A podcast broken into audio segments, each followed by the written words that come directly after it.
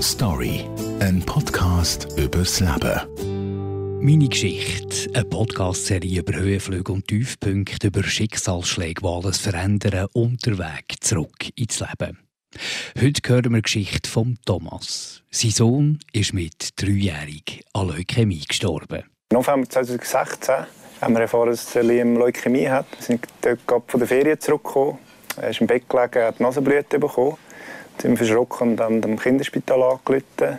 Die haben zuerst gemeint, ja, wir sollen am nächsten Tag vorbeikommen. Uns war dann aber so unwohl, gewesen, dass wir ihnen gesagt haben, wir würden gerne gerade vorbeikommen. Sie haben gesagt, ja, kommen wir in den Notfall. Dann sind wir dann in den Notfall und sind dann gerade empfangen worden. Obwohl es viele Leute hatten, haben sie dann, glaub, gesehen, wie ernst das ist. Das war für uns dann ein Schock, gewesen, weil wir haben das wenig gesehen, wie es schleichend war. Als Liam äh, Krankheit bekommen hat, war er eineinhalb. Gewesen. Und man hat es eigentlich gesehen, weil er ist nicht mehr gekrochen, ist nicht mehr aufgestanden und sehr bleich gewesen. und vor allem hat er nicht mehr gelacht, was er sonst sehr viel hat. Die Ärzte haben uns am Anfang gesagt, die Heilungschancen sind bei 80 bis 90 Prozent. Er hat eine Chemo bekommen, ähm, die hat aber nicht so angeschlagen, wie sie hätte sollen und da hat man schon gemerkt, dass es ja, wahrscheinlich doch nicht so einfach wird, wie wir gemeint haben. Am Samichlaustag, am 6. Dezember, hat er innere Blutungen schwere. Dort war es das zweite Mal, wo sie von Prozent geredet haben. Und dort haben sie gesagt, ja, seine Überlebenschancen sind, sind weniger als 5 Prozent. Und ja, sie haben ihn dann operiert. In dieser Zeit waren wir im Zimmer und wir nicht gewusst, ob er ja, da lebend rauskommt oder nicht. Das war wahrscheinlich einer der härtesten Momente im Leben. Ja. Nach einer längeren Zeit, also im Sommer 2017, hat er endlich seine Knochenmarktransplantation bekommen.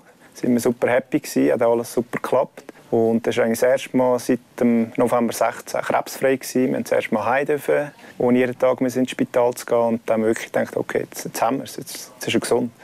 Beim Liam ist es anders gekommen und äh, hat wieder Krebs bekommen.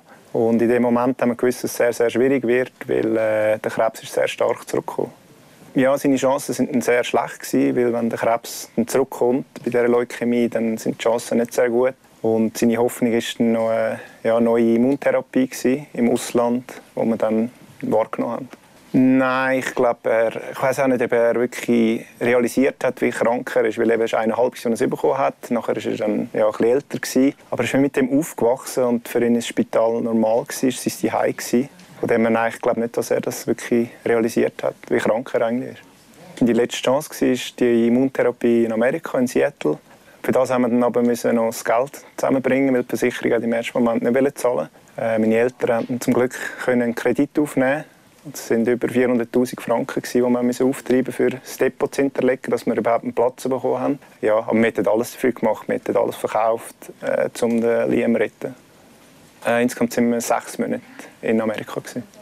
Ja, Tage, bevor er gestorben ist, sind eigentlich positiv gewesen. Er hat wirklich nochmal einen Gump gemacht und es hat wirklich gut ausgesehen. Die Ärzte sind sehr zufrieden gewesen. und äh, wir haben wirklich nochmal Hoffnung gehabt. Und am Samstag, bevor er dann in der Nacht gestorben ist, äh, ist ihm dann rapid schlechter gegangen und das war das erste Mal, als die Ärzte gekommen sind und gesagt haben, er liegt im Sterben. Ähm, aber das ist schon das erste Mal, wo man sich wirklich bewusst Gedanken gemacht hat, dass er wirklich sterben könnte. Vorher war das nie ein Thema, weil es hat auch nicht gebracht. Ja, die Stunden vor seinem Tod waren sehr surreal. Wir haben die Nacht vorher eigentlich fast nicht geschlafen. Also wir waren so wie in Trance gewesen eigentlich. Und hat gekämpft, dass man wach bleibt, weil man eben gewusst hat, dass es ja, vielleicht nicht mehr lange geht. Wir sind auch zum Liam gelegen schlussendlich und äh, ja, ganz nah bei ihm und haben ihn gehabt und äh, ihn ja, unterstützt, wie wir haben können.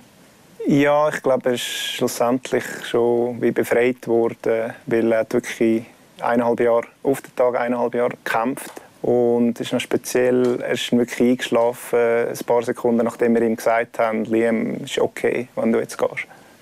Und der Liam ist fünf Tage vor seinem dritten Geburtstag für immer eingeschlafen. Der Reise zurück war sehr schwierig. Wir sind noch einen Monat in Seattle geblieben, einfach um es ein bisschen verarbeiten. Und das allein zurückreisen ohne Liam oder ja, nur mit seiner Urne war sehr komisch und sich sehr falsch angefühlt gerade auch, als wir heimgekommen sind in die Wohnung wieder, wo all seine Sachen noch umgestanden sind, ist dann schon auch noch mal, ja, hat einem die Realität schon auch noch mal eingeholt. Es ist viel realer geworden eigentlich, ja. Und äh, ja, das war her.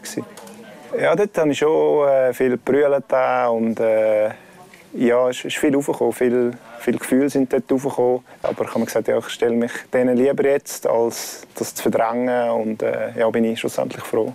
Ja, als er gestorben ist, habe ich, habe ich gleich probiert, irgendetwas Positives drin zu sehen. Natürlich am Anfang sehr schwierig gewesen, aber Liam war so positiv gewesen, immer und immer gekämpft. Dann habe ich mir gesagt, okay, jetzt, jetzt musst du auch wieder aufstehen und, und kämpfen. Und aufgrund von dem haben wir dann eigentlich auch äh, die Stiftung Little Big Hero gegründet.